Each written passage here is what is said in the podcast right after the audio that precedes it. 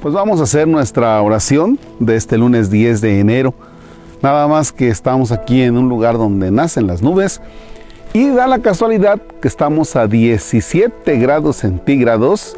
Cuando veníamos de Orizaba estábamos a 22 y Jorge se vino en short. Hay que sufra tantito para que pague algo de sus pecados. En el nombre del Padre y del Hijo y del Espíritu Santo. Vamos a tomar el Evangelio de nuestro Señor Jesucristo ¿Qué escribe San Marcos el capítulo 1, versículos que van del 14 al 20? En el nombre del Padre y del Hijo y del Espíritu Santo. Después de que arrestaron a Juan el Bautista, Jesús se fue a Galilea para predicar el Evangelio de Dios y decía, se ha cumplido el tiempo y el reino de Dios ya está cerca. Conviértanse y crean en el Evangelio. Caminaba Jesús por la orilla del lago de Galilea cuando vio a Simón y a su hermano Andrés echando las redes en el lago, pues eran pescadores. Jesús les dijo, síganme y haré de ustedes pescadores de hombres. Inmediatamente dejaron las redes y lo siguieron. Un poco más adelante vio a Santiago y a Juan, hijos de Zebedeo, que estaban en una barca remendando sus redes. Los llamó y ellos dejando en la barca a su padre con los trabajadores, se fueron con Jesús. Palabra del Señor.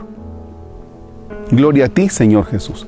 Bien, nos encontramos ahora en este texto que Jesús está tomando ya las riendas de el para qué ha venido al mundo. Ha venido para el anuncio del reino. Para eso ha venido Jesús. De tal manera que la Navidad ya quedó atrás. Ayer con la fiesta del bautismo del Señor dejamos la Navidad atrás, así como cuando comenzaba el tiempo de preparación para la Navidad, usted fue a sacar sus cajas, las series, las esferas, todo, y las limpió y comenzó a adornar. Ahora es lo contrario, es el momento de ya recoger todo, ponerlo en las cajitas y hasta dentro de un año si es que Dios lo permite. ¿Para qué? Para que no nos quedemos con la idea de que Jesús está ahí en el nacimiento y los foquitos. Sí, es parte de la historia, es parte del caminar en nuestra fe. Pero ahora Jesús está tomando ya el camino por el cual Dios Padre lo ha enviado y Jesús comienza a hacerse, si ustedes me permiten la expresión, de su equipo de su equipo de pastoral. Y entonces está llamando Jesús, está llamando aquí a Simón, a su hermano Andrés, y dice que eran pescadores, y luego ve a Santiago y a Juan, hijos de Zebedeo, y ya lleva cuatro.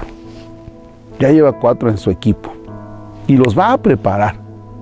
Y no está llamando a especialistas, está llamando a pescadores, está llamando a gente común que tienen la voluntad de seguirlo porque dejando las redes, dejando, dice que a, su, a los trabajadores, dejando las redes con los trabajadores, a su papá, ellos comienzan el seguimiento de Jesús. Bien, ¿usted quiere ser parte del equipo de Jesús? ¿Usted quiere ser parte de ese equipo? O usted va a ser espectador desde aquí, desde la tribuna, va usted a decir, ah, mira, ahí va Jesús con los discípulos, ahí está Jesús que tiene a doce, ahí está Jesús con sus obispos, con sus sacerdotes, con sus seminaristas, con sus religiosas, pero usted ve desde lejos. Y la otra es que usted diga, no, yo soy parte del equipo de Jesús. Y entonces en tu trabajo, en tu empresa, en tu escuela, en la secundaria, en la universidad, en la tienda, en el campo, cuando a ti te propongan cosas que se oponen al reino, tú digas, no, no porque yo soy parte del equipo de Jesús. Y esto en el equipo de Jesús no está permitido. Así, tan sencillo y tan fácil. La otra es que nosotros nos quedemos mirando a Jesús en el nacimiento, muy bien. El chocolatito, la rosca, los tamales del, 2 de febrero, pero que no nos involucremos. Y aquí tenemos a personajes que se involucran. Simón, su hermano Andrés, Santiago y Juan, hijos de Zebedeo, que dijeron, a ver, aquí están tus redes, nos está llamando alguien y nosotros nos vamos. Nos vamos con él. Nos vamos al anuncio del reino.